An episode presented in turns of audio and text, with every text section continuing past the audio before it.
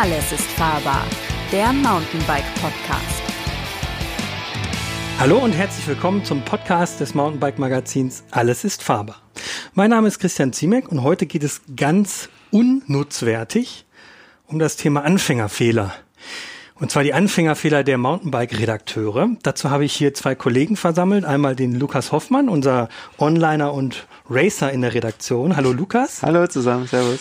Und Moritz Schwertner, unser neuester Kollege in der Redaktion, der sich viel mit dem Thema Komponenten und EMTB beschäftigt. Hallo Moritz. Genau, Aloha.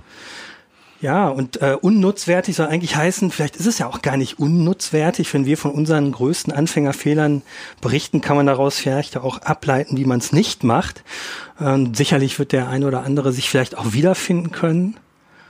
Äh, oder sich das ein oder andere mal einfach denken, wie doof sind die eigentlich? Genau, genau. Das wird sicherlich auch vorkommen. Ähm, ja, Anfängerfehler. Was, was, was ist, also erstmal, was ist überhaupt ein Anfänger? Also Radfahranfänger sind wir mit acht. Ich glaube, das zählt alles nicht, ne? Oder so mit sieben, wenn man anfängt, Rad zu fahren. Ich glaube auch, wenn man so den Radsport gerade für, für sich entdeckt hat und irgendwie sagt, oh ja, das will ich jetzt öfter machen, das Mountainbiken ist irgendwie ganz cool. Und dann kennen wir uns ja alle oder wissen alle, wie es war bei uns, so, oh, jetzt mache ich das mal intensiver, das Hobby, jetzt in, in, beschäftige ich mich da mal mehr mit. Ja, und dann ja. kommen eigentlich auch die großen Erfahrungen, Fails und Pleitenpech und Pannen. Wird ja eigentlich immer erst dann interessant, wenn man länger fährt. Also länger am Stück fährt. Ja, oder es mal einfach nur ausprobieren möchte und dabei auch tierisch auf der Schnauze fällt. Hast du da ein schönes Beispiel für uns? Tatsächlich. ähm, meine erste ja, richtige Erfahrung auf so einem kleinen Pumptrack bei uns im Wald.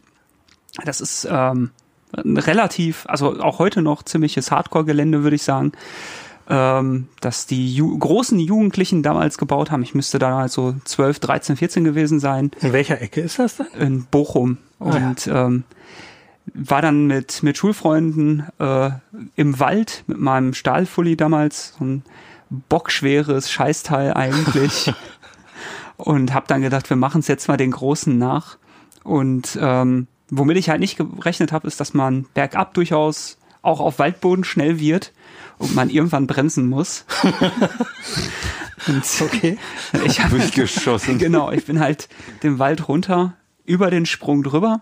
Ich glaube, den habe ich auch noch halbwegs adäquat ähm, gekriegt und auch halbwegs adäquat gestanden. Na, halt die Bremsphase halt nicht überlebt und bin dann halt mit, mit dem Nasenflügel zu, äh, voraus äh, gegen Eiche rustikal geknallt. Oh, sensationell. Ja, großartig. Und ähm, habe dann ganz lange dem Mountainbikesport auch sofort wieder abgeschworen. nachdem meine Mutter mich dann mit blut, blutüberströmtem Gesicht zu Hause empfangen hat und erstmal umgefallen ist. Und mein Vater mich nur angeguckt hat, Jung, was machst du? Ja. Und ähm, ja, es ist halt jugendlicher Übermut, ähm, Mädchen imponieren wollen und die äh, standen da an der Strecke, oder? Ja, wahrscheinlich. Ich glaube, so genau weiß ich das ehrlich gesagt nicht mehr. Genau, du wusstest schon, dass es eine Narbe gibt genau, und auf Narben genau, sagt man ja. Genau. Und ähm, es hat dann in der Schule die Runde gemacht und dann habe ich ganz lange mir erstmal geschworen, nee. Aber dann warst du doch der Held, oder? Nee, leider nicht. Ich war der absolute Vollidiot, weil ich halt, ähm, das war halt eine eine Scheibenbremse, aber halt mit mit Zügen und das hat halt überhaupt nicht funktioniert. Also gar nicht. Und dann kommt man da angekachelt und dann macht's nur ganz dick Patsch. Ich glaube, so die ganzen Sturzgeschichten, die haben wir irgendwie alle schon mal erlebt. Ich meine, da gerade am Anfang, äh, da unterschätzt man Sachen nochmal oder denkt sich, oh ja, ja, da kann ich springen oder ja, den Trail, den stehe ich locker und dann findest du dich irgendwie mit einer schönen Bodenprobe wieder. Lustigerweise auch in Bochum war da meine erste Erfahrung. Das war echt ein richtiger Anfängerfehler. Im Muttental ist ja für alle Leute aus ja, NRW, die jetzt zuhören, Bochum, die Ecke, Bergisches Land. Das war das Muttental. Das war auch das Muttental. Ja, ja. ja, ja. Aber wo ist denn da ein Pumptrack? Also als ich da ge gefahren bin, gab es da noch keinen Pumptrack. Da gab es halt so eine Form von Downhill-Strecke. Ich bin auch mit einer Form von Downhill-Rad gefahren. Das war nämlich damals irgendwie äh, Ende der 90er ein 100 mm Centurion No Pogo Trail mit einer 100 mm ähm, Manitou Elastomerfedergabel und einem äh, schon gar nicht so schlechten äh, Hinterbau mit äh, Stahlfederdämpfer von German Answer. Und ähm, damals hat mich der Jo Rollenbeck, der auch in der Bike-Szene immer noch ein bekannter, bunter Hund ist, der hat mich damals mitgenommen und äh, auf die Trails äh, geschickt und äh, mir alles irgendwie gezeigt und erklärt. Dem habe ich das auch irgendwie alles so ein bisschen zu verdanken. Ähm, wo ich auch heute bin, das ist allerdings durchaus positiv zu nennen. ähm, und ich fahre da, da, da unten lag ja immer, wenn man diese Downhill-Passage fertig hatte, dann Mhm. lag unten ja so ein großer Baumstamm quer. Keine Ahnung. Zumindest in der Ecke, wo ich unterwegs war. Ich fahre auf diesen Baumstamm zu. Man muss dazu sagen, es hatte vorher geregnet und vor dem Baumstamm war eine Pfütze. Es war durchaus ein potenter, großer, dicker Baumstamm, irgendwie bestimmt 50 Zentimeter dick. Und ich dachte, na ja, man kann sich ja, kann man ja einen Bunnyhop drüber machen. Bin also auf die Pfütze zugefahren, habe in dem Moment, wo ich in der Pfütze mit dem Vorderrad war, das Vorderrad schön, die Gabel schön reingedrückt und festgestellt, die Pfütze ist A tiefer und B schlammiger und C pappiger als ich dachte und bin beim im Absprung dann mit dem Vorderrad schön an dem Baum hängen geblieben. Bin also ohne Rad über dieses ganze Konstrukt gesegelt und mit dem Kopf tatsächlich auch gegen Eiche rustikal geknallt und bin mit dem Gesicht voran in einer Pfütze liegen geblieben, woraufhin ich schier Todesangst bekommen habe und ein paar äh, Leuten, die da rumliefen, gewunken habe, sie mögen mich doch retten. ähm, was zum Glück dann doch nicht mehr so nötig war, aber ähm, das war auf jeden Fall äh, einfach Hochmut. Ne? Aber ihr habt ja keine großartigen Schäden äh, davon getragen. oh, das Außer würde ich die, jetzt so die ich nicht schon sagen. kenne. Ja. Also wir kriegen Sätze noch zusammen, aber vielleicht gibt's andere Schäden. Wer Also weiß. körperlich nicht ganz unversehrt. Äh, Das, das bringt mich auch zu einem Fall von mir, ich sag mal kör körperlich gesehen. Ähm, das muss, glaube ich, ja, ich glaube, ich war 13 oder 14, da habe ich relativ viel noch fürs Cross-Country-Fahren trainiert. Teilweise hatte ich da äh, zwei ja, äh, zwei Intervalle oder beziehungsweise zwei Trainingssessions am Tag und äh, ja, das war im Winter und äh, meine Mama hat's immer gut gemeint. Äh, viele Grüße an dieser Stelle und hat mir damals gesagt, Junge, du fährst ja ohne Überschuhe immer durch die Gegend, mach dir mal schön Wärmecreme auf die, äh, auf die, auf die Füße. Das war Den auch alles, ich auch. Das ist alles super gewesen. Das kenn war auch ich richtig auch. schön beim Ja. Training, nur ich hatte halt leider irgendwie vergessen, diese Wärmecreme abzumachen und abends hatte ich noch eine Spinning-Session.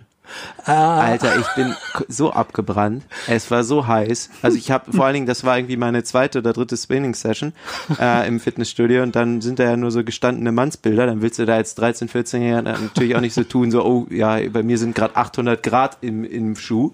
Ja. Ey, Alter, Aber du das unfassbar. nur auf den Füßen? Ja, nur auf den Füßen, weil die werden ja dann auch kalt. Weil ich also, habe das im Winter tatsächlich beim Rennradfahren oft mir auch auf die Oberschenkel gemacht, weil ich nämlich einmal ganz böse bei einer 130 Kilometer Runde über Pforzheim auf den letzten 20 Kilometern so eingegangen bin, weil meine Oberschenkel komplette Eisklötze waren, nur noch wehgetan haben und ich mich hinsetzen musste.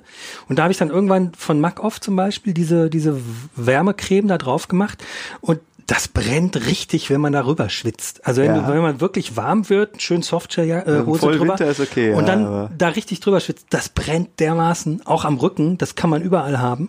Und vor allen Dingen, wenn man danach unter die Dusche geht, das brennt zweimal. Auf Echt? jeden Fall, das tut richtig weh. Ja. Naja, besser als wenn man sich gerade frisch eingecremt hat und dann irgendwie nochmal auf die Toilette geht und es in anderen Bereichen noch hart nachbrennt. Also da gibt's ja auch die dollsten Geschichten.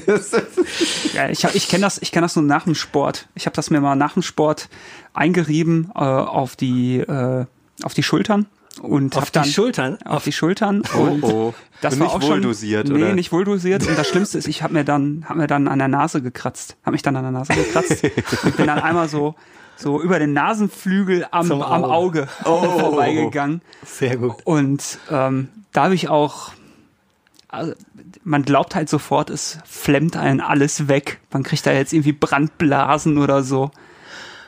Schrecklich.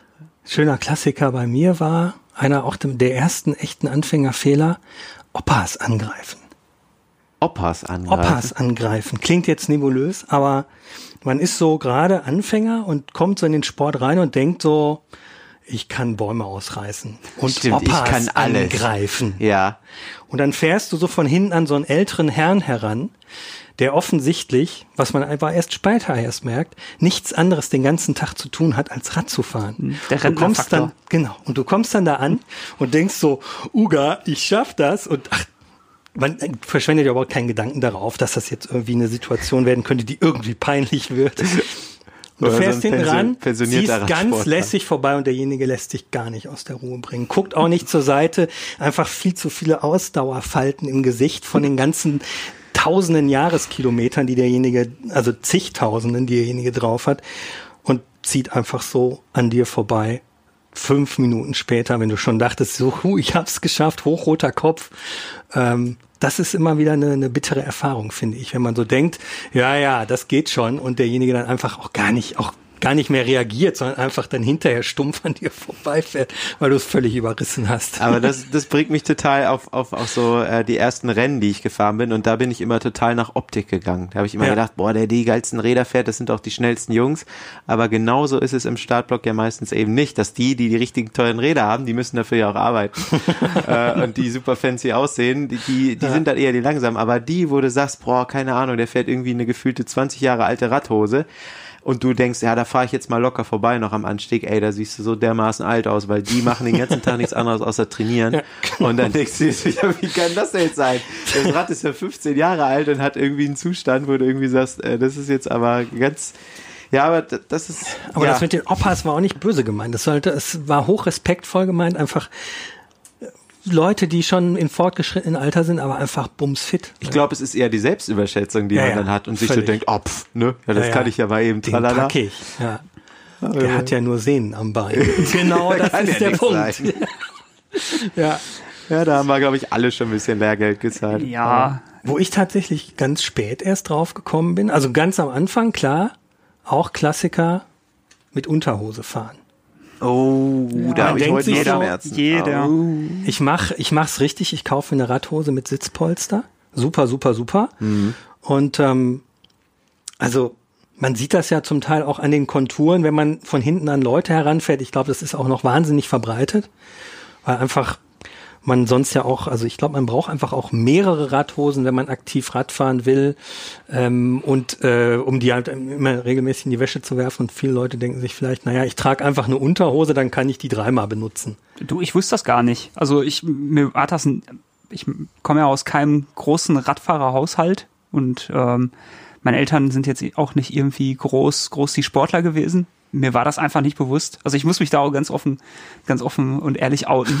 Ja, aber da kommt man ja irgendwie Ja, auch nicht nein, drauf. Und nein, vor allen Dingen ist es auch, finde ich, echt ein komisches Gefühl, wenn man das das erste Mal macht. Ja, da man kommt es einem ja, immer so genau. vor, die ersten Nackig. Ausfahrten, als wenn du unten ohne Ja, unterwegs bist. Nein, aber ich muss, Banane. ich muss ganz ehrlich sagen, ich bin auch echt aus allen Wolken gefallen, als ich dann mal irgendwann in einem YouTube-Video gesehen habe, ja, die, oh Gott, die haben da nichts drunter, die nee, die, nicht nur, nicht nur das, sondern halt auch Video. Genau, Jungs, Jungs, ey, die fährt man wirklich ohne, ohne Buchse drunter. Und ich dann davor stand, hä?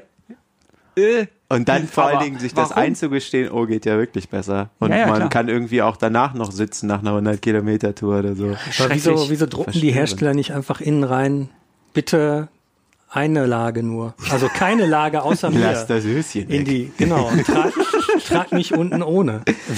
Also ich glaube, es machen einfach wahnsinnig viele Leute falsch. Ja, also wie Ja, ich gesagt, meine, kommt- man kommt ja auch nicht drauf. Also Nee, ich meine, genau. ne, erstmal, dass, dass, es, dass es sich angenehmer anfühlt, man ganz, sei mal ganz dahingest äh, aber man hat es ja so, so eingetrichtert bekommen, dass man immer eine, eine Unterhose trägt, ähm, dass man das tragen soll. Ja. Mein Ja, lieber das- Sohn, wenn du zur Arbeit gehst morgens, Genau. bitte Eine Unterhose. Genau, genau. Genau. Aber äh, ich, ich glaube halt einfach, dass, ich meine, ne, diesen, diesen mentalen Spagat, den kriegt man halt schwer hin. Weil, es, also ich kenne auch sonst, also bis jetzt aus Schwimmen, keinen Sport, wo man sonst ähm, die, direkt, direkt jetzt mal, mal ganz Den ernst, mentalen Spagat. Ja, genau. Spagat ist ein schönes ja, ja, der äh, wo man, wo man sonst, wo, wo man sonst in, in der Sportkleidung direkt so Ja. reinschlüpft. Also gut, beim, beim Surfen vielleicht. Keine da bin Ahnung. ich mir jetzt ehrlich gesagt nicht sicher, ob Was man so ein Wetsuit. Ich habe keine Ahnung. Also Wahrscheinlich eins ist nicht. klar, Ballett, Ist, ist das so klar? weiß ich nicht. Da machen noch, gibt's doch auch Filmzitate drüber, wo irgendwie äh, die Hosen so ausgestopft sind, als ob man einfach da, ne? Also Mit den Tennissocken oder was? Richtig, Okay. ja. Oder okay. Hasenpfoten. keine Hasenpfoten. Ahnung. Ja. Ist ja wirklich die Frage, in welchem Sport trägt man denn auch sonst nichts drunter, außer der Sportkleidung? Ja, liebe Bobfahren. Zuhörer, wenn ihr was wisst, dann schickt ich, uns doch eine Genau, tolle schickt uns mal eine Mail, erleuchtet uns mal. Genau. Wo Ja. trägt man nichts? Podcast at mountainbike-magazin.de. Gut, schwimmen, offensichtlich, ne? Ja, und, und surfen und sowas, würde ich jetzt auch mal sagen. Aber, Aber was für mich echt auch ein Augenöffner war, nach 20 Jahren Radfahren noch, ähm, dass man nicht nur keine Unterhose tragen muss, aber dass man, wenn man länger als fünf, sechs Stunden fahren will, ohne hinterher sich wund gesessen zu haben, dieses Thema Sitzcreme, habe ich ja immer gedacht, das ist was für Rennradfahrer, das brauche ich nicht, ich bin Mountainbiker. Aber das bringt so enorm viel. Ja, Also es entscheidet einfach zwischen es tut weh hinterher oder nicht. Gerade auf, wenn man irgendwie vorhat, mit seinen Jungs irgendwie mal ein Wochenende wegzufahren und irgendwie jeden Tag sich sechs Stunden einschenkt Ja. und irgendwie ein paar Tage nacheinander fahren will, dann ist es echt Muss. Also, Aber ich fand es wirklich völlig überraschend, was für einen irren Effekt das hat. Das hätte ich nie gedacht. Hast du schon mal? Da muss ich tatsächlich, da muss ich tatsächlich passen. Ja, Also ich habe das auch schon, habe schon fünf, sechs Stunden Touren hinter mir, so ist das nicht. Sowohl auf dem Mountainbike als auch auf dem Rennrad.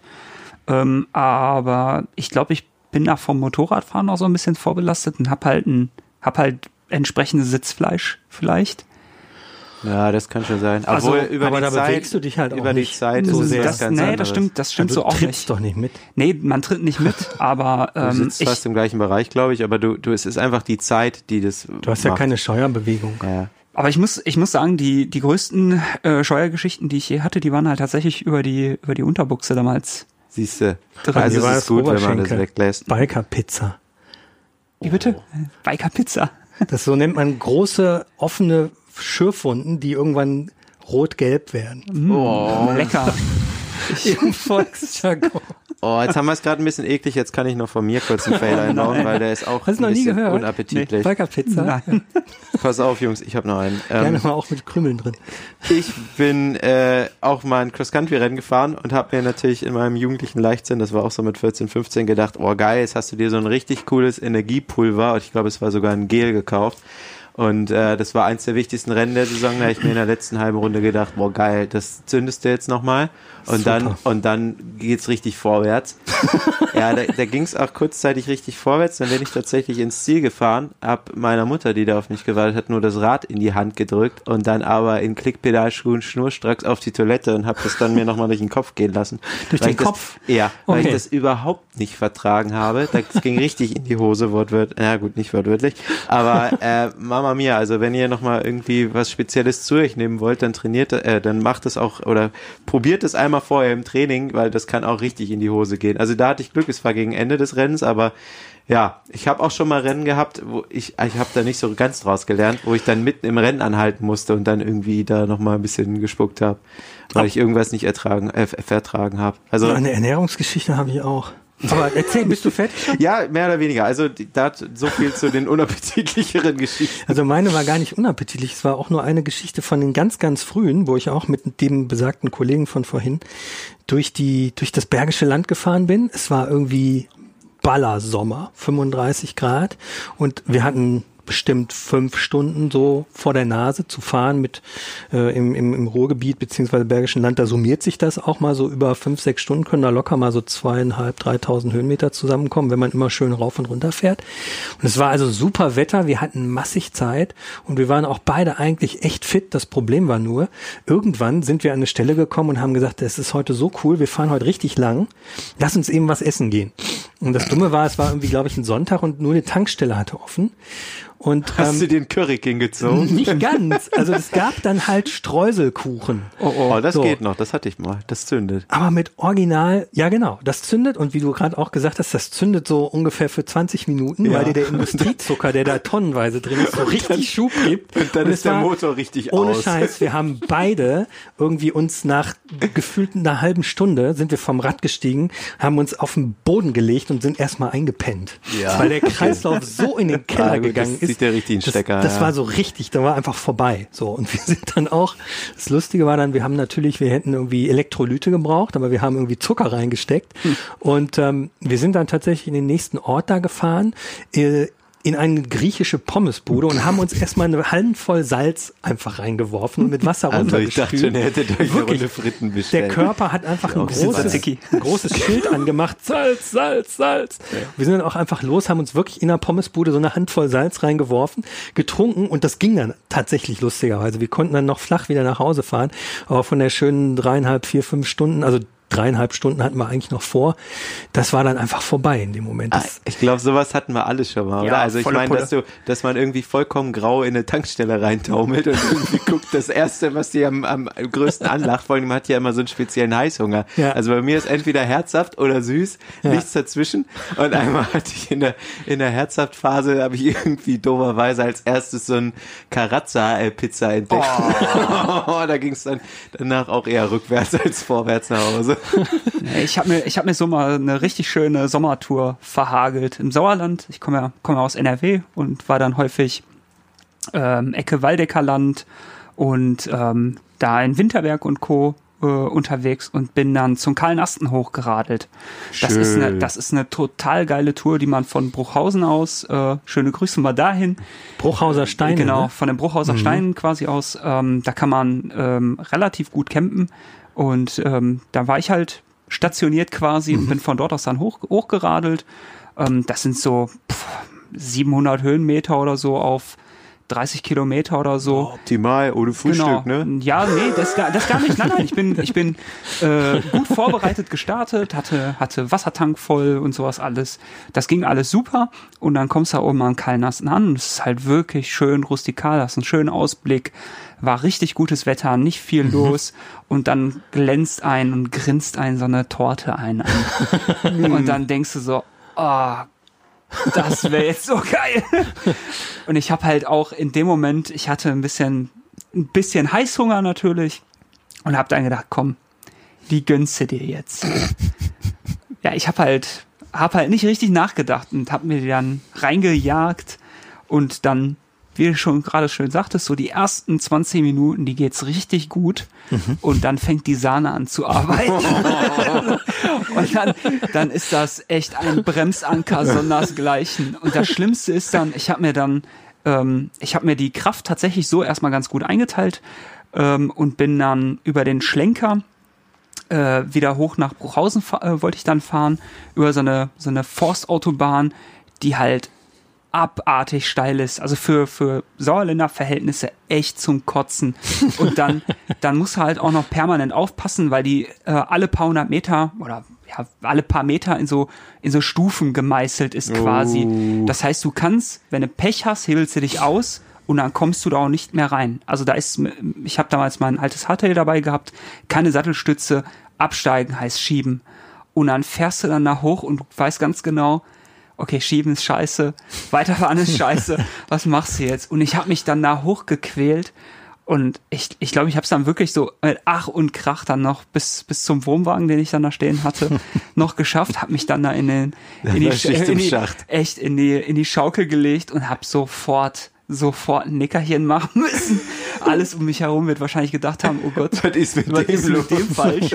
Weil ich dann da auch echt mit, mit einer Wampe sondersgleichen echt lag und nur, nur irgendwelche Stöhnlaute von mir gegeben habe. Weil ich halt echt, das, das hat mich, hat mich so aus dem Leben gekegelt. Und seit, Ah, seit jeher weiß ich, okay, ähm, Kuchen danach gerne, aber Drin, mittendrin drin lieber ganz, lassen. ganz schlecht, lieber ganz, lassen. Aber das schlecht. funktioniert auch mit anderen Sachen. Also ich habe tatsächlich, und das ist auch gar kein Anfängerfehler gewesen, das war einfach ein fortgeschrittenen Fehler, weil ich mit meinem Bruder in den Dolomiten unterwegs war und wir auf irgendeinen Pass hochfahren wollten und wir sind dann auch bis zu einer Hütte gefahren, obwohl wir dann auch erstmal direkt über uns, also richtig Gewitter, direkt über uns, richtig Geballer, auf dem Boden, Rad auf den Boden legen, irgendwie drei Meter Abstand in die Hocke und es hat richtig geschüttet.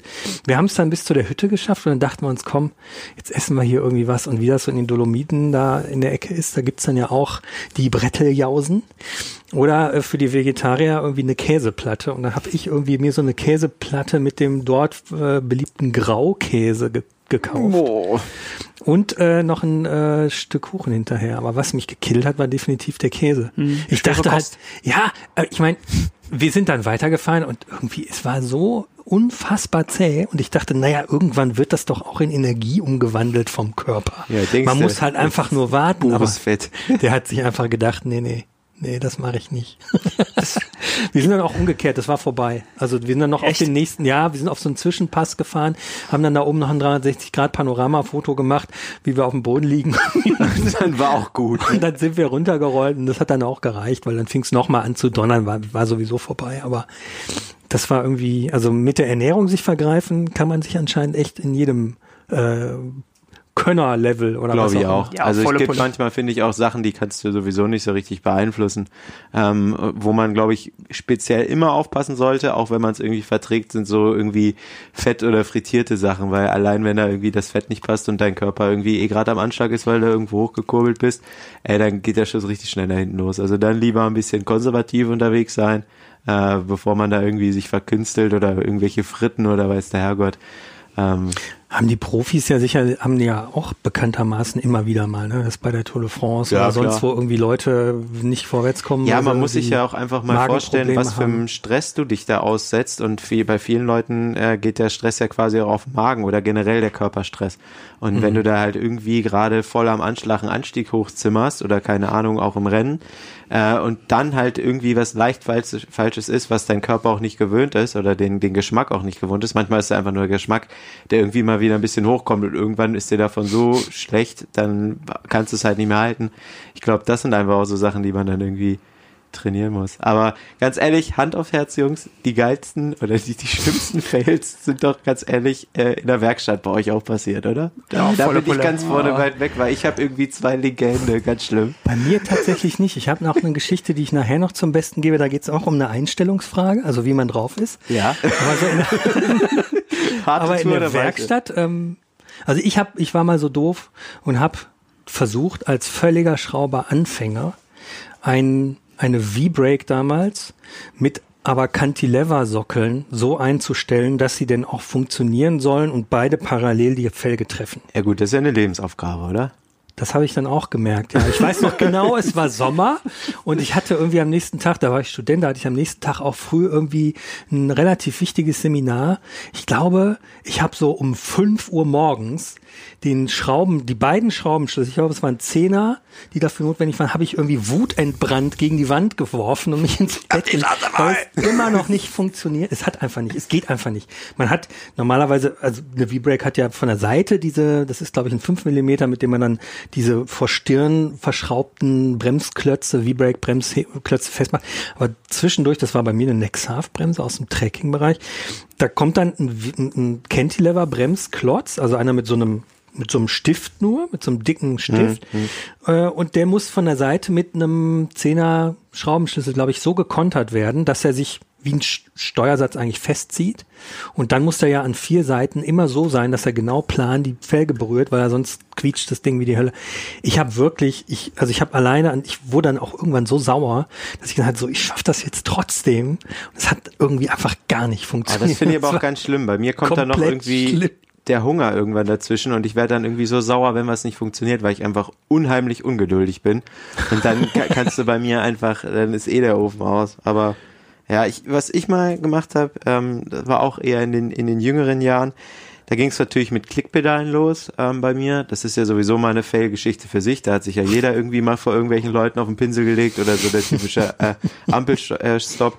Nee, es ging eher um was anderes. Ich habe nämlich äh, den tollen Fehler gemacht ähm, wollte diese Pedale dann nach zwei Jahren mal irgendwann wieder abbauen, weil ich glaube, da wollte ich mal ein anderes Fahrrad Probe fahren. Ah, ich weiß, worauf, worauf nur du hinaus der möchtest. junge Herr Hoffmann, äh, der sich seiner Macht noch nicht bewusst war sozusagen, der hat einfach mal schön äh, die ganzen Pedalen oder die zwei Pedale natürlich fettfrei montiert. Ah. Sprich, das Ding hat sich so festgefressen in meiner Alukurbel. Ich habe mich dann da irgendwie mit meinen äh, jungen Jahren selber draufgestellt, habe meinen Vater gefragt, der hat dann den Schlau Schraubenschlüssel abgebrochen. Am Ende haben wir diese sch- bescheuerte Pedale dann rausgebohrt bei unserem Nachbarn. Äh, da war die Kurbel natürlich auch im Eimer. Das hat mein äh, Taschengeldkonto dann doch relativ äh, beansprucht. Aber das war, das war halt so richtig dämlich. Weil ich meine, Sorry, man hätte ja, ja gut, an einem gewissen Punkt hätte man einfach sagen müssen, okay, ich kaufe andere Pedale. Das ich wird günstiger.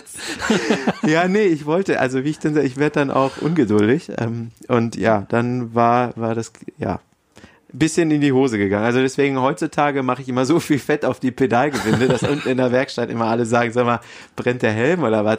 Wo jemand sagt, Kinder, ihr wisst nicht, vielleicht frisst sich das ja fest. Äh? Kann ja. Ja. immer in die Hose gehen. Oh, und dann habe ich noch was anderes gebracht. Dann habe ich, ähm, war auch ziemlich gut. Ich habe dann irgendwann mal in so einem orangenen Magazin gelesen, äh, wo ich noch jung war, dass man irgendwie die Kette ab und zu mal wechseln soll. Naja, und dann habe ich mir halt am Abend vorm Rennen gedacht, oh, das machst du jetzt nochmal schnell. Ja, das ist ja wunderbar. Geschichten, die mal eben, mal eben schnell, das sind immer Ja, die besten. gerade vorm Rennen kann man eigentlich vollkommen stressfrei auch äh, kurz. Ja. Naja, jedenfalls Idealer habe ich dann gedacht, ah wunderbar, hier, du hast ja, da hatte ich sogar schon eine äh, Kette da, hab die dann auch schön draufgezogen, wunderbar, bin noch kurz äh, Probe gerollt, hab mich gewundert, dass es ein bisschen lauter rattelt als vorher, aber kann ja sein, dass die alte Kette schon verschlissen war.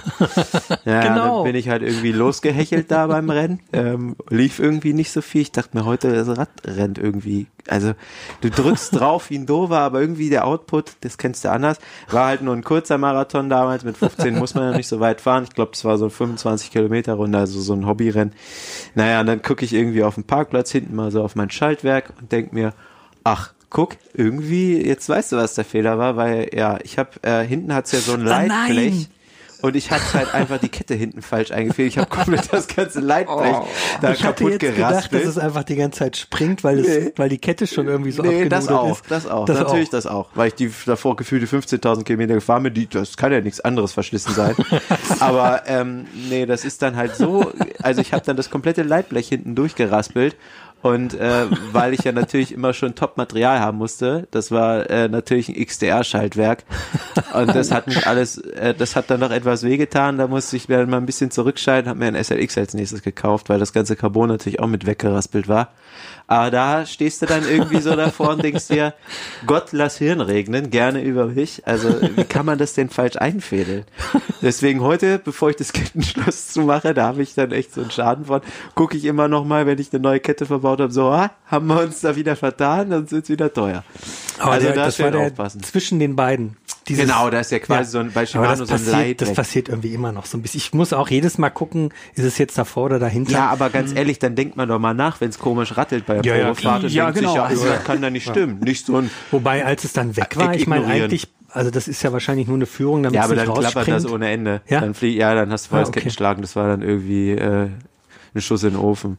Aber ja, also. aber Einfädeln dann muss so ich auch jedes Mal wieder gucken. Ich weiß es dann Ja, und verniete es erst, wenn es richtig ist, Ja. aber trotzdem, das ist irgendwie so mit den beiden Rädern, äh, mit den beiden Schaltwerksröllchen. Ich muss da auch jedes Mal wieder gucken. Obwohl es ist bei jetzt SRAM davor oder richtig cool ist, da entspanne ich das Schaltwerk immer und, und fädel die von oben durch, dann geht die Kette genau gerade. Also Ah, ja. du musst gar nicht fädeln. Das ist auch so ein Trick, du kannst es bei Shimano auch so machen und drücken. Aber ja, das, das war ein schöner Fail in der Werkstatt. Seitdem habe ich, äh, ja, ähm, meine bekannten zwei linken Hände sozusagen. Moritz, was war bei dir? Was hast du da schon für einen Bock geschossen? Ach, ähm, den Klassiker. Ähm, ich habe mir damals von Raceface super tolle und äh, meiner Meinung nach auch sehr, sehr teure äh, neue Griffe gekauft. Total geil, äh, leuchtend orange. Ein Traum. Und ähm, ich war damals auf dem Trichter gekommen, hör mal, du musst alle mit Drehmoment da dran mal festmachen. Und hab dann mal einmal nicht richtig aufgepasst und hab dann schon gewundert, sag mal, es ratscht die ganze Zeit durch, aber da muss da jetzt so langsam mal das Klicken kommen. und dann macht es irgendwann nur einfach nur Punks. Moin. Ja, das Aber was war passiert? Schraube wenigstens ja, Schraube? Schraube abgerissen natürlich sofort. Hast du das Drehmoment falsch eingestellt? Ja, ich habe einfach, ich, ich glaube, also ich glaube, fünf waren vorgegeben und ich habe 15 eingestellt Ja, oder so. mein Gut. Gott. Äh, Dafür Genau. braucht man auch keinen Drehmomentschlüssel. Nee, genau. Einmal anhusten. genau. Und äh, nee, ansonsten Kette mal falsch rum, falsch rum montiert, das war auch scheiße. Ne? Aber das Shimano- geht ja auch erst seit einer gewissen Zeit. Ja, ne? genau, Ja. aber das ist schon elffach natürlich. Ja. Dann. Das war auch sehr ärgerlich. Aber was passiert dann? Merkt man das so richtig? Oder? Ähm, mich hat's einfach gestört. Ähm, ich bin's dann, ich habe nicht den äh, Hoffmann gemacht und bin dann damit weitergefahren. Ich, ich trotze hab's, ich hab's einfach, gesehen und habe dann gedacht, oh nee, Wenn ne? das einer sieht. Genau, und das mit dem Schaltröllchen ist mir auch schon passiert. Das ist auch so ein Klassiker. Und ähm, nee, ansonsten, Ich finde, es ist immer ganz, ganz gefährlich, wenn man Sachen macht, die man ganz oft macht, aber zwischendurch mit irgendwem Quatsch und abgelenkt ist. Das hatte ich nämlich tatsächlich, als ich schon hier war. Seitdem geht unser Werkstattchef immer in Deckung, wenn ich irgendwelche Reifen aufpumpe, weil wir natürlich hier in einer großen Werkstatt, wir machen das natürlich nicht per Hand, sondern mit Kompressor. Naja, und ich quatsche mit ihm. Ich glaube, es ging halt über irgendein neues Rad, wie ich das fand und bla und blub und pumpe nebenher auf und sabbel und sabbel. Und ihr hört ja, wenn ich einmal in Gang bin, dann höre ich auch so schnell nicht mehr auf. Naja, und mein Gesabbel wurde dann irgendwann durch einen ohrenbetäubenden Knall gestoppt, weil ich mir schön den Schlauch überpumpt habe und dann hatte ich echt wie in so einem Film echt mal ein kurzes Pfeifen auf den Ohren. Und unser Werkstattchef äh, Chris damals noch guckt uns voll, guckt mich vollkommen verstört an und sagt, sag mal, was war denn das jetzt? Ich so, ich glaube, der Reifen ist geplatzt. Ja, totaler Hobby, äh, Ah, zum Glück totaler es ja mit. Schlauch, ne? wenn das irgendwie Ja. Schlauch Boah, stell dir mal vor, mit, mit, mit, Mit Milch schon drin. Ja, Boah. dann hätten wir, glaube ich, neu renovieren können. Und Ich dann hätte mich- ich erstmal zwei Monate kein Gehalt Ich bekommen. kann mich noch gut dran erinnern, an meinem ersten Tag, wo wir unten in der Werkstatt dann waren und ich, ich mit dir schnell deine, deine Pyrope-Felgen auf Tubeless umgerüstet hab. Und Ah, du wir dann haben da ein neues auch, Felgenband genau, wir haben, neues, wir haben gemeinsam ein neues Felgenband reingezogen und Luki dann auch völlig unbedarft mit der Knarre erstmal Druck, Druck, Schön Druck, Druck und ich, ich stehe daneben und denke nur so, Luki, was ist, das macht ich habe das im Gefühl. Ja, ja. Habe ich schon mal Genau. bewiesen. Kein, kein, also man muss dazu sagen, wir haben da kein Manometer dran. Das ist Ja. wirklich Gefühlssache. Ja, sag ich doch, Gefühl. Kein Ja, nee, nee. Und es, hat ja auch dann nach meinem vehementen. Jetzt hast du Vertrauen zu mir. Ja, ja. Ja, gerade mit Carbonfelgen und äh, Kompressor und so tubeless Spirenzien. Oder was auch total, also das habe ich selber noch nicht gehabt, aber äh, hat ein Kumpel von mir, der sich äh, Carbonfelgen ähm, ge- gegönnt hat. Wenn du da dann irgendwie rumhampelst und den Reifen aufziehen willst, weil das manchmal nicht so wirklich klappt, wie es soll, und dann diese Hebelwirkung. Ne? Das ist ja auch total gefährlich, dass du die Carbonfelge irgendwie zerstörst.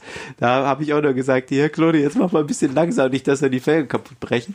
Weil da habe ich auch schon die dollsten Geschichten gehabt, dass irgendwelche Leute sich ihre, kein Meter die Felge gefahren sind, äh, sondern direkt beim ersten Reifen draufziehen, äh, sich schön das ganze Felgenhorn da zer zerballert Mit, haben. mit Reifenheber, oder? Ja, klar, Ah, wenn ja. das irgendwelche Metallreifenheber sind oder du so, wo Scheiße. du die Carbonfelge schön kaputt haust. Das ist dann aber auch so, oh, ja. Aber es steht auch auf den Felgen drauf, ne? dass man da gar nicht mit Metall Ja, te darf, teilweise oder? nicht. Also es geht ja eher um den Hebel. Also es ist ein, letztendlich dann ja auch egal, kann ja auch ein starker Plastikhebel sein. Wenn du halt einfach versuchst, diesen, diese Reifenwulst darüber zu wuppen und das sind halt teilweise so filigrane Felgen, gerade so im Cross-Country-Sport bei uns, da kann das schon mal passieren. Und Da, da sind auch so Sachen, wo du sagst, ey, Ist das- oh Gott, Ist das dann kurz. eigentlich ein Crash Replacement? Das wollte ich Ich auch glaube, noch das fragen. ist- Was sagt denn der Hersteller dazu? Also ich würde als. Hersteller sagen, wenn du zu dumm bist, dann musst du Alufelgen fahren. Ja, oder derjenige sagt, die sind so doof. Komm, den schicken wir einfach neu. Ja, genau. Der ist schon Aus genug reinem- gestraft fürs genau, Leben. aus Mitleid.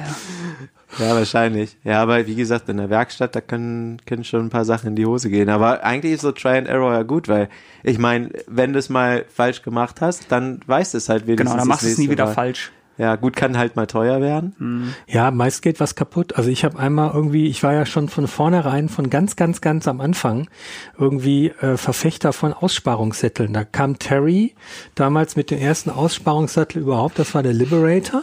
Das war eigentlich ein Trekking-Sattel mit einem Loch drin und der war irgendwie nach ich glaube 200 Kilometern hing der durch wie eine wie eine Hängematte, also völlig ja wirklich völlig weich, aber tatsächlich sehr komfortabel für die damalige Zeit. Und dann dachte ich mir, er ist mir irgendwie trotzdem zu weich. Und ähm, ich hatte damals irgendwie von meinem Bruder, der, ich bin durch den irgendwie auch so, der hat mir Tipps zum Radfahren gegeben, hat gesagt, hier Brooks, du musst einen Kernledersattel fahren. Da habe ich mir gedacht, alles klar, äh, habe ich jetzt gekauft für richtig teuer Geld, die Dinger kosten ja was. Aber ich will so eine Aussparung haben. Und da habe ich halt zum Teppichmesser gegriffen. Hast du nicht gemacht. Doch. Alter, das ist ja eine gelb-rote Karte. Und hab, aber der Witz ist ja, mittlerweile gibt's sowas ja von Brooks. Ja, da sind die nach 15 Jahren auch mal zum Cuttermesser gekommen. irgendwann auch zum Cutter gekommen. Aber ich habe das dann damals, damals tatsächlich rausgeschnitten, so einen richtig schönen schwarzen Kernledersattel, so, be, so für 50 Jahre Radfahren locker geeignet und habe dann da ein Loch reingeschnitten, habe dann dummerweise festgestellt, dass das, also die, dass die Aussparung, die ich da geschaffen habe, zwar von der Größe und von der Lage und so her alles gepasst hat, aber die Ränder so unfassbar hart sind, weil das halt dieses Leder ist, dass es einem wirklich alles abschneidet, was man irgendwie damit Boah. eigentlich schonen will. Und ich dann einfach ähm, dazu übergegangen bin. Ähm, das war sehr schmerzlich, aber ich habe hab den einfach weggeschmissen. Das ging irgendwie nicht. Ich konnte den auch nicht mehr anschauen, wie er in der Ecke liegt, weil ich mir dachte so, ah nee, willst nicht daran erinnert werden. Immer dass du da irgendwie 80 Mark oder was das war, keine Ahnung, es war richtig Geld, ähm, jetzt hier in die Tonne gehauen hab. Aber so Sachen kaputt schrauben, das ist, glaube ich, jedem schon mal passiert. Ja, oder halt, ja, klar, kaputtschrauben oder halt auch einfach Fehlanwendung oder ja, Dusseligkeit, wie ich es immer nenne. Also ich hatte, ich glaube, das war auch einer meiner ersten Amtshandlungen hier bei der Mountainbike, da durfte ich das Testrad quasi aufbauen. Ähm, und ich habe es dann selber zum Glück auch getestet, muss man fast so sagen. Weil war das noch in der Probezeit, dann war es bestimmt ein Test? Ich, ich, ich sag's nicht. ähm, jedenfalls, äh, ja, hat Herr Hoffmann da einfach mal schön vergessen, die Kurbelschrauben anzuziehen. Was dann beim ersten Sprung relativ spannend wurde, wenn man so auf der einen Seite durchrutscht und dann irgendwie mit beiden Pedalen unten im Wald steht und sich so denkt, yo, das hätte jetzt auch anders ausgehen können. Also ohne Dropper-Post hätte ich, die zum Glück unten war, wäre, glaube ich, die Sache mit Nachwuchs dann auch gegessen gewesen. ähm, ja, also das, das sind, finde ich, dann aber auch so, zum Glück so Sachen, wir schrauben ja dann alle an unseren Rädern selber oder ich hoffe, das machen alle irgendwie an ihrem Schätzchen selber schrauben. Bei den meisten Sachen kannst du ja wenigstens sagen, gut, du warst zum Glück selber schuld. Oder ja. klar ist dann immer noch doof, aber dann kannst du wenigstens keinem sagen, sag mal, willst du mich umbringen oder Uh, ja. das, ja, das war auf jeden Fall nicht so eine coole Erfahrung. Boah, Aber ja klar, kaputt Da bin ich echt froh, dass ich da, da ein viel zu großer Schisser für bin. Also gerade bei Kurbeln und so, da gucke ich immer drei oder viermal drauf. Echt und kontrolliere das alles, weil das tut so unglaublich weh. Und es wird ja auch teuer dann, ne? Also bei mir war es auch immer ein Kostenfaktor, dass ich mir irgendwie fünfmal vorher angeguckt habe, wie muss ich das jetzt reinsetzen, weil sonst, wenn du die Pedale einmal falsch ansetzt an der Kurbel, mhm. rechts auf ja. links und das so mal anderthalb Windungen reindrehst, dann ist ja eigentlich auch schon vorbei. Also das könnte man vielleicht noch retten. Ja, aber das muss man ja auch wirklich mit Gewalt machen, ne? Also ja, wenn die Außen so ein bisschen rein. ausgelutscht sind, das geht schon. Also Echt? ich hatte das schon, ja, ja, bei so einer älteren Kurbel, habe ich dann auch mal angesetzt und dachte so, nee, irgendwie. es gab ja, früher stand da ja immer noch so drauf links, rechts, ne? Mhm. Und irgendwann ging es dann auch so ein bisschen über zu diesem angefassten, also dass so eine kleine Rille in der in der Achse der, des mhm. Pedals ist und ich wusste dann irgendwie nicht, ist jetzt rechts oder links und Hab's dann irgendwie mal versucht anzusetzen und relativ schnell festgestellt, nee, ist die falsche Seite. Zum Glück hatte ich einen Gewindeschneider für die Pedal, äh, für die Pedalgewinde damals, als ich in der Werkstatt gearbeitet habe. Die gibt's tatsächlich, ne? Dann schneidest du einfach nach und es geht. Mhm. Dann muss man es halt ein bisschen mehr anknallen, weil es außen nicht mehr so viel Halt hat. Aber naja. ja, wenn man tiefer reingegangen wäre, dann ist es natürlich nicht zur Nachahmung empfohlen. Also sowieso nicht zur Nachahmung empfohlen, aber dann sollte man die Kurve auch lieber entsorgen. Ja, aber gerade unten an der Kurbel, ich finde, manche Sachen vergisst man irgendwie auch oder was auch schnell mal als Anfängerfehler passiert. Also, was ich jetzt neulich mit dem Kumpel hatte, der, der hat auch eine Carbonkurbel ähm, und da gibt's ja diese kleinen Unterlegschreiben, damit sich das auch gerade nicht so ins Carbon reinfrisst und so. Die, die, die lässt man halt voll schnell mal irgendwie weg. Mhm. Da denkst du manchmal gar nicht dran. Das sind so kleine Dinge oder auch gerade Drehmomentsachen. Teilweise muss man aber auch den Herstellern sagen, das ist auch ein Witz, was die da als Drehmomente vorschlagen. Also ich hatte neulich mal eine Headdeckel sag jetzt mal nicht von welchem Hersteller, weißt du, den, den sollst du mit einem Newtonmeter anziehen. Äh, natürlich habe ich den zu heftig angeknallt, dann war die ganze Schraube rund.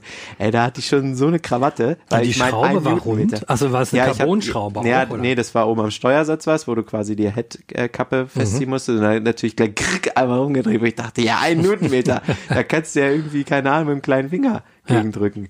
Also das, ich finde, manchmal ist es auch so ein bisschen konstruktionsbedingt, wo man irgendwie sagt, da, da kann das auch mal äh, ist es vielleicht nicht hundertprozentig voll durchdacht, das Produkt, wenn es so schnell in die Wobei Hose ich glaube hier Magura Bremshebel, die gewickelten, die haben auch einen Anzugsmoment von 1,5 oder? Die Carbotect, ja, ja. Aber die gehen, glaube ich, auch relativ schnell, die überzieht man auch relativ schnell, wenn man da zwei Newtonmeter oder drei drauf gibt. Also es gibt halt so mhm. Teile, mhm. das meine ich damit halt, das sind dann so die, die Teile, wo du genau aufpassen musst, bloß kein halbes Newtonmeter zu viel. Oder gerade so extreme äh, Leichtbauparts. Ne? Mhm. Ne? Da machst du irgendwie ein Tickchen zu viel und dann bricht dir der Sattel oder klar. Was ja auch bei dem Thema Cockpit eh auch schwierig ist, ne? Also wenn auf dem, wenn auf dem Vorbau irgendwie fünf Newtonmeter maximal steht und man hat aber irgendwie einen ultraleichten Carbonlenker, den man da reinsteckt, was gilt denn jetzt, ne? Nee, dann und immer ist, zum, zum. Da gilt immer das Niedrigere. Genau, ja, hätte ich jetzt genau. auch gesagt. Also zu ja. dem fragileren Bauteil. Ja, ja. ja das ist, Den glaube ich dann eher. Ich meine, so, die meisten Vorbauten so, sind ja eh Alu, dann ist das. Ja. ja. Ja, und auch da, ich meine, im Zweifelsfall dafür hat der liebe Gott ja Carbonpaste er, äh, erfunden. Ja, das muss ich sagen, da bin ich auch mittlerweile ein großer Fan von. Also, es äh, bringt viel mehr, als ich äh, je gedacht hätte, muss ich sagen. Aber jetzt nochmal zu, zu anderen Fails was ist denn in Sachen Bekleidungsfails bei euch teilweise mal los gewesen? Weil ich das auch schon ab und zu mal hatte, also dann klar, dann fährst du das typische, fährst du irgendwie eine Regenjacke los und brauchst die. Aber was bei mir neulich mal echt ein Thema war, auch nach Jahren noch, ich bin dann mit einer viel zu dunklen Brille losgefahren und dann kam Gewitter. Ey, ich habe gar, gar nichts mehr gesehen und ich habe es halt irgendwie auch nicht gerafft. So, ja, heute ist ja dunkel. Aber irgendwie in zwei, zwei, drei Kurven weggerutscht und dachte mir irgendwann, na, hoff mal, vielleicht nimmst du einfach die Brille ab, dann siehst du auch wieder was. Weil das sind ja auch so Sachen, da denkst du ja manchmal gar nicht dran, ey. So, uiuiui. Das Dämlichste, was ich da mal gemacht habe, war auch im Sauerland. Ähm, da hat das Wetter komplett umgeschlagen. Und ich War hatte, da ausnahmsweise mal Sonne? ja, ne, kurzzeitig? ja. Da ist doch immer Regen. Nein, ich weiß, es ist regenreichste Re Region NRWs, glaube ich. Oder Echt? Deutschland sogar. Irgendwie sowas. Und machst auf jeden Fall mit irgendwie sowas mal so Werbung. Und war auf jeden Fall, erst war Bombenwetter. Und ich habe da natürlich, ich habe ähm, damals an meinem Cross-Country-Rad, das habe ich mehr als Touren, Tourenrad benutzt, als denn als Trailmaschine. Und ähm, ich habe mir damals dafür auch dann standesgemäß äh, äh, Schutzbleche äh, zum Einstecken von SKS gekauft. Die waren super. Kommen ja auch aus dem Sauerland. Genau, kam ja auch aus dem Sauerland. Die sind genau. extra dafür gemacht. Genau. Und ähm, zum Einstecken, damit es nicht total behämmert aussieht. Und ähm, ich wusste, dass so ab ein, zwei Uhr Gewitter angesagt waren. Womit ich aber nicht gerechnet habe, ist, dass es so heftig gewittert, dass ich dann beim Bergabfahren gar nichts mehr sehe, weil die gesamte Suppe mich per, halt von vorne permanent mariniert hat. Also ich erstmal sah ich halt aus wie nach dem Schlammcatchen. Ich hatte, ich hatte geschwollene rot, rote Augen von dem ganzen, ganzen Schmutz und, und irgendwelchen, irgendwelchen Holzabrieb und sowas. Ich habe, also ich bin unten im Dorf angekommen und habe halt echt gar nichts mehr gesehen und ähm, hatte halt also wirklich Glubschaugen von vom Allergemeinsten und äh, da muss ich sagen, diese Ass-Saver habe ich beim Rennradfahren sowieso, wenn es jetzt in die kalte, nasse Jahreszeit geht, wir nehmen das jetzt ja gerade im September auf, habe ich die eigentlich immer dabei. Und ich muss sagen, beim Rennen, beim äh, Mountainbike vorne wenigstens so ein, so ein Mini-Spritzschutz würde ich echt jedem empfehlen, weil es halt gerade, wenn es nass wird äh, und dann dazu auch noch kalt wird, jeder Schutz hilft da so ein bisschen. Aber ich glaube, das sind so Sachen, die muss man mal selber erfahren haben Ja, ja, und wie klar. gesagt, dieses, dieses Lehrgeld äh, bezahlen, dann, dann weiß das irgendwie mit der, mit der Zeit gefühlt auch. Das Aber Wetter ist ein schönes so. Stichwort. Das passt nämlich noch zu meiner Geschichte, die, die jetzt ein bisschen länger wird, aber die habe ich auch schon mal im Heft tatsächlich äh, niedergeschrieben äh, unter der Rubrik magische Momente. Und das war ein klassischer Fall von von einem Einstellungsproblem. Und zwar, ich würde das mal unter der Rubrik äh, Hochmut statt Demut äh, laufen lassen. Und zwar vor dem Berge. Es war nämlich so, ich habe in der Zeit habe ich so in München gewohnt ähm, und bin dann irgendwie am Wochenende gerne mal in die Alpen gefahren. Das kann man mit der Bayerischen Oberlandbahn hervorragend machen, also mit öffentlichen Verkehrsmitteln. Setzt du dich in München am Hauptbahnhof rein und fährst irgendwie bis, weiß ich nicht, da Zell am See oder irgendwie so in diese Richtung und bist eigentlich schon direkt im Voralpenland und kannst super Trails fahren, nimmst dir abends irgendwie so ein Fremdenzimmer für 30 Euro, kannst am nächsten Tag nochmal fahren und dann setzt du dich abends sonntags wieder irgendwie in die Bahn und bist pünktlich zum Tatort um 20 Uhr wieder auf dem Sofa. Und da hatte ich irgendwie ähm, ein ähnliches äh, Unterfangen vor und bin irgendwie in die Berge gefahren und es war aber November. Muss man dazu sagen, ich komme aus dem Ruhrgebiet ursprünglich. Das heißt, ich bin jetzt nicht der totale Bergexperte und wusste zu dem Zeitpunkt halt auch noch gar nicht, wie sich das so da gestaltet. Wärst mal auf eine Halde gefahren. War aber schlau genug, um in eine in die Dorfkneipe da zu gehen und zu fragen, wie denn das Wetter oben auf dem Berg ist. Ich wollte über den Hirschbergsattel fahren. Das sind irgendwie, ich glaube, so 1,450 oder so. Es ist jetzt nicht irrsinnig hoch. Ähm, hab in der Kneipe gefragt und die meinten, ja, ja, da oben ist, ist noch alles Töfte. Also gestern war noch einer von uns da, irgendwie so, und der ist darüber gewandert, alles Das haben gut. sie aber anders gesagt, bestimmt. Ja, mit Ja, das ist- ja, das ist da super. ist noch da. alles frei, da kannst du super fahren. Ja, super. Ja, mach dir keine Sorgen. ähm, oder so ähnlich. Auf jeden Fall, ähm, ich dachte mir, klasse, super, alles richtig gemacht, bin irgendwie losgefahren. War natürlich schon ein bisschen kalt.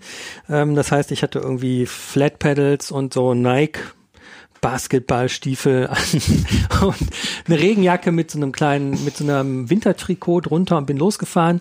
Und es war alles sonnig und super und bin so die ersten paar hundert Höhenmeter gefahren. Ich und dann ahne kam mir jemand entgegen mit so Schneeschuhen und so Wanderstöcken.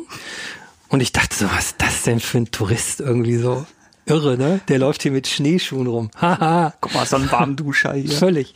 Und ich dachte mir, alles klar, fahre ich mal weiter. Und dann sah ich so die ersten Schneeflecken auf dem Boden und das wurde nebelig. Und es war original so, dass ich 300 Höhenmeter später einfach bis zum Knien im Schnee stand, nichts mehr gesehen habe, also gar nichts, weil es komplett nebelig war und ich quasi kurz vorm vom Sattel des Berges, vom Pass war und einfach überhaupt nicht mehr wusste, A, wo muss ich hin? B, wie komme ich hier wieder raus? Und C, warum ist es so dunkel? und ich dann aus meiner Erinnerung, weil ich bin das im Sommer schon mal gefahren, ähm, wusste ich, okay, eigentlich musst du nur geradeaus, irgendwann kommst du auf der anderen Seite runter und es gibt so zwei Wege oder drei, die man über diesen Pass nehmen kann. Und ich fuhr dann irgendwie hoch, dann gibt's so eine Gabelung an der Stelle. Also von Fahren kann eigentlich nicht mehr die Rede sein, weil ich hatte irgendwie ein 100 Millimeter Racefully mit äh, zwar schon Matschreifen drauf, ähm, aber die, es war halt Schnee. Also ich musste schieben. Punkt. Und bin beim Schieben dann auch immer noch weggerutscht hab dann irgendwie dachte mir, komm, nimmst die linke Abzweig hinter auf der anderen Seite des Bergs geht sowieso links runter ähm, und bin halt bei jedem Schritt einfach bis zum Knien eingesunken, bis dann da ein Still, ein Schild stand, Achtung, kein Weg weiter, Absturzgefahr. Dann sollte man umdrehen. Und ich dachte, hm, okay, ähm, den nehme ich nicht. hab mich, weil ich mir dachte, Mensch, kannst auch noch mal ein bisschen rollen lassen, hab mich äh, mein Rad umgedreht, hab mich draufgesetzt und bin äh, runtergerollt zum, zu der Gabelung des Weges wieder, ähm, wo ich dann bremsen wollte. Das Problem war, ich hatte zu dem Zeitpunkt eine HS33 von Magura am Rad. Hervorragende Bremse, hydraulische Felgenbremse für alle, die dies nicht wissen. Eine hervorragende Bremse mit, äh, die wirklich für eine Felgenbremse einfach wahnsinnig gut dosierbar und kräftig ist, aber leider unter 0 Grad nicht mehr funktioniert. Ich wusste nur nicht, ähm, wie viel Grad es dort waren und es war wirklich original so, die Bremse war gar nicht mehr intakt. Also es müssen irgendwie minus drei oder vier Grad gewesen sein. Auf jeden Fall war das Ding eingefroren und ich sauste einfach über den Weg hinaus in einen Baum rein und bin einfach unter dem Baum liegen geblieben.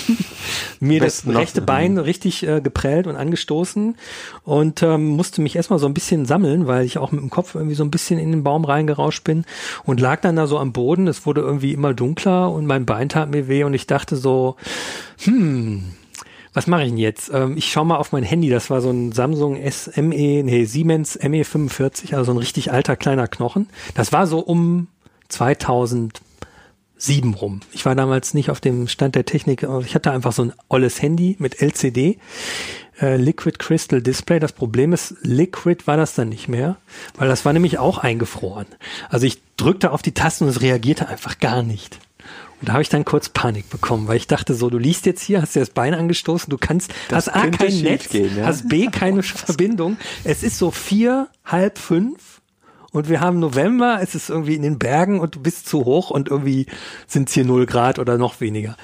Da habe ich echt kurz Panik bekommen und dann zum Glück aber mein Rad nehmen können und habe dann die beiden anderen Wege ausprobiert, die noch über den über diesen ähm, äh, Gipfelpass ähnliches Getöse irgendwie rübergeführt haben und habe tatsächlich einen gefunden. Das Problem war, auf der anderen Seite war der Boden komplett gefroren. Und ich musste dann mich auf den Arsch setzen und runterrutschen, bis ich irgendwann in etwas ebene, es war wirklich mit diesen, mit diesen Basketballstiefeln war auch Laufen einfach nicht möglich. Bin dann da runtergerutscht auf meinem Arsch. Das hat auch niemand gesehen, weil da war keiner mehr. Alle anderen waren schlauer als ich. Und habe dann irgendwie mich aufs Rad irgendwann gesetzt. Ähm, und äh, bin den Berg runtergerollt. Ich musste dann mein, mein Trikot ausziehen und unter meinen Helm stopfen, weil, mein, weil ich so Kopfschmerzen bekomme, weil der Fahrtwind so kalt war. Irgendwann äh, bin ich dann auf der anderen Seite rausgekommen. Das war dann, ähm, ich vergesse immer den Namen dieses Ortes. Egal, auf der anderen Seite ähm, bin ich dann irgendwann wieder über einen ziemlichen Umweg äh, zur Bahn gefahren und habe dann meiner damaligen Freundin nur geschrieben, ähm, komm später zum Tatort. Ich komme heute später. Frag nicht, was los war, ich erzähle es später. Das war wirklich so ein Moment, das war einfach, also da, da muss ich wirklich sagen, das war total unerfahrenes Verhalten. Allerdings, ob, also rein objektiv hatte ich für meine äh, für mein Empfinden eher vorgesorgt, mich zu erkundigen, was ist da oben für ein Wetter ja, zu erwarten. Vor allem, wenn die dich auch so gut dreist anlügen, ist ja bodenlose Frechheit. Ich glaube noch nicht mal, dass die gelogen Vielleicht haben. Ich glaube, dass, dass das einfach über Nacht da oben geschneit hat. Ja, okay. kann natürlich auch sein. Und Aber ich, ich meine, das sind die Berge, ne? Die Berge haben irgendwie immer ihre eigenen Gesetze und da musst du halt, der Fehler war einfach im November noch über einen Pass fahren zu wollen. ja. Und das war ja irgendwie so um 2005, 6, 7 rum. Äh, da war ja Winter noch so ein bisschen mehr Winter als heute. Ja, aber das richtige Material ist auch immer total wichtig. Also ich habe irgendwie auch mal gedacht, äh, mit, mit ja, wie, ich weiß ja auch nicht mehr, wie alt ich da war. Auf jeden Fall habe ich gesagt, oh geil, mit einem 26 Zoll Cross Country Hardtail kann ich super in den Alpen fahren. Das wird eine klassische Sache. Dann sind wir noch so eine Moräne runtergefahren. Also Fading war gar kein Ausdruck. Eigentlich bist du nur noch immer in den Gegenhang gescheppert. Und da lernst du dann halt irgendwie auch Radfahren, weil ähm, da kannst du dir keine Fehler erlauben. Aber das war auch so im Nachhinein, wo ich mir gedacht habe, wie doof kann man denn eigentlich sein? Also manchmal sieht man ja schon, dass manche Räder oder Equipment für manche Dinge einfach nicht vorgesehen ist. Genauso wie du nicht mit einem super krass leichten Cross-Country-Schuh einen Alpencross fährst. Wenn du weißt, du musst da irgendwie, hast da eine zwei Kilometer Tragepassage drin. Also so Sachen so. Das habe ich aber mal gemacht. Da war ich auf Elba und hatte nur so einen Specialized S-Works Schuh dabei. Da war ich auch gerade erst zwei Jahre bei der Mountainbike. Das ist äh, schon ein Schuh, den man jetzt nicht so unbedingt da verwendet, wo ich ihn verwenden musste, weil das Elba ist super steil und total schotterig. Der Schuh sah hinterher aus, als ob man damit von hier bis nach Rom gegangen wäre. es war einfach Alterung im Zeitraffer. Alles im Auftrag des Lesers.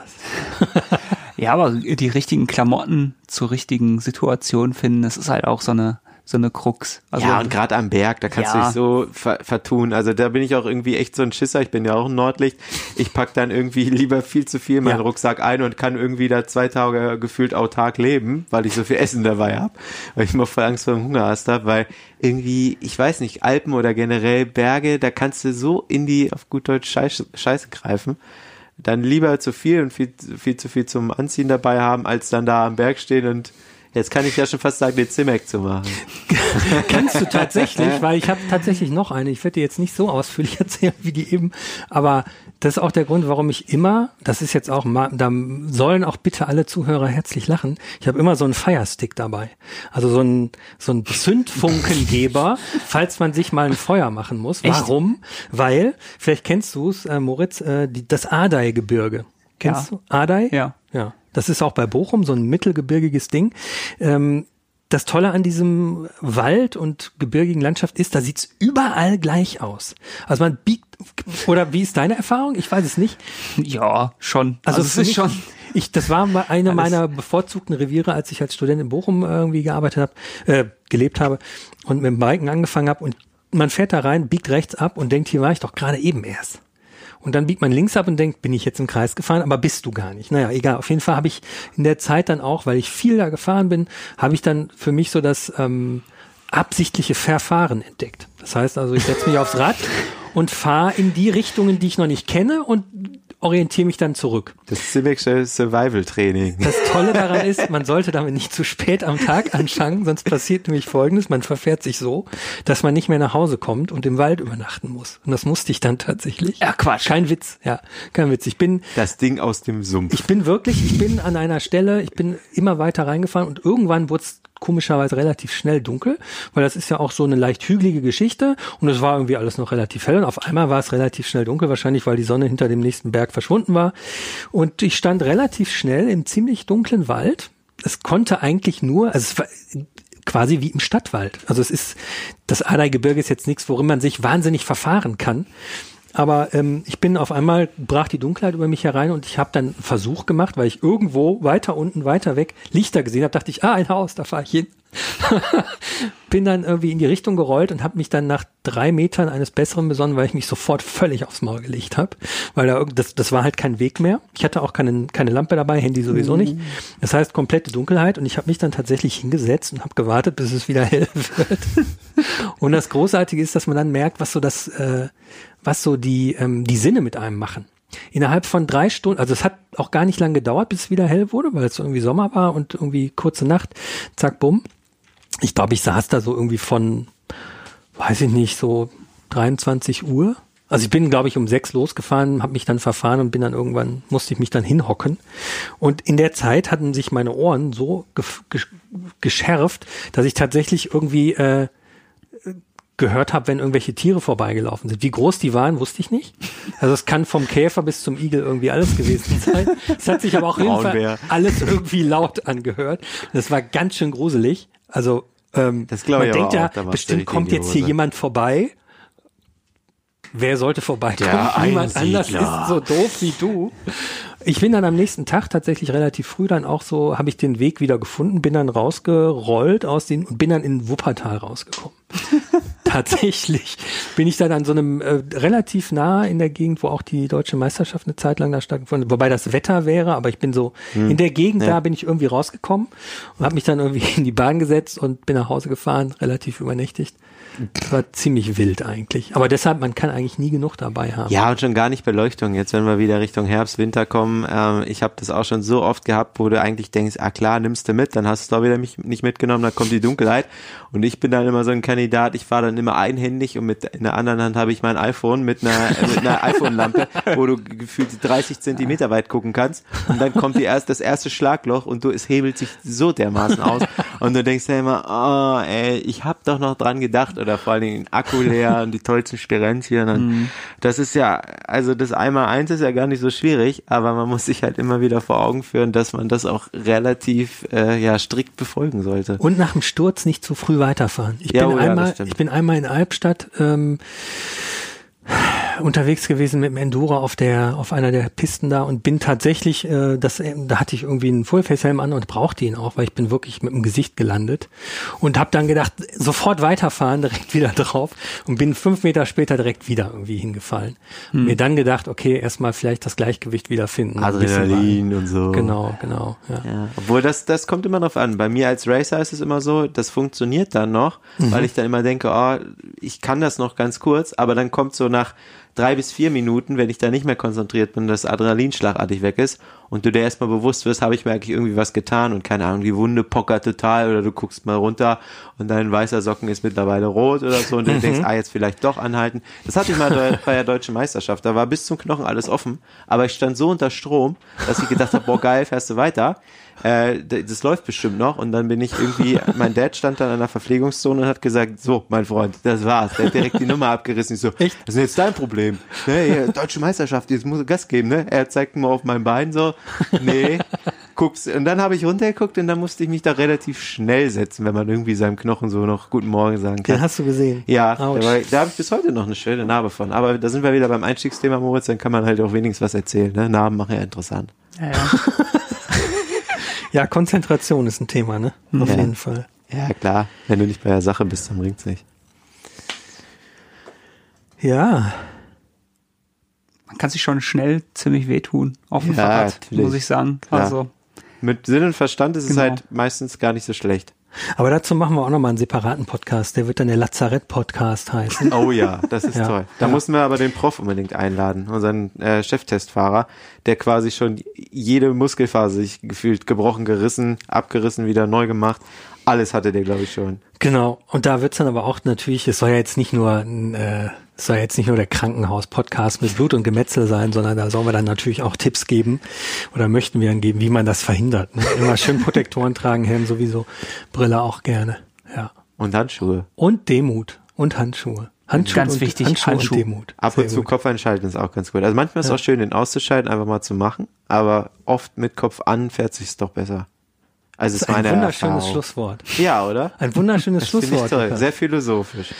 Ja, ich würde ja jetzt fast äh, unsere Zuhörer dazu auffordern, ihre größten Anfängerfehler ähm, unbedingt. äh, uns zu schicken. Wenn uns, äh, wenn euch der Podcast gefallen hat und ihr auch ähm, tolle Geschichten aus euren Anfangszeiten oder auch nicht Anfangszeiten, vielleicht auch schon zu fortgeschrittener Fahrerfahrungsdauer, ein tolles Wort, ähm, uns schicken möchtet, dann schickt äh, diese, diese ähm, Anregungen, Infos und äh, Geschichtchen bitte an podcast.mountainbike-magazin.de. Und wenn euch der Podcast generell gefällt, könnt ihr ihn hier auf dieser Seite sofort abonnieren und folgt uns bitte auf Facebook, Instagram und Co. sowie auf unserer Seite www.mountainbike-magazin.de.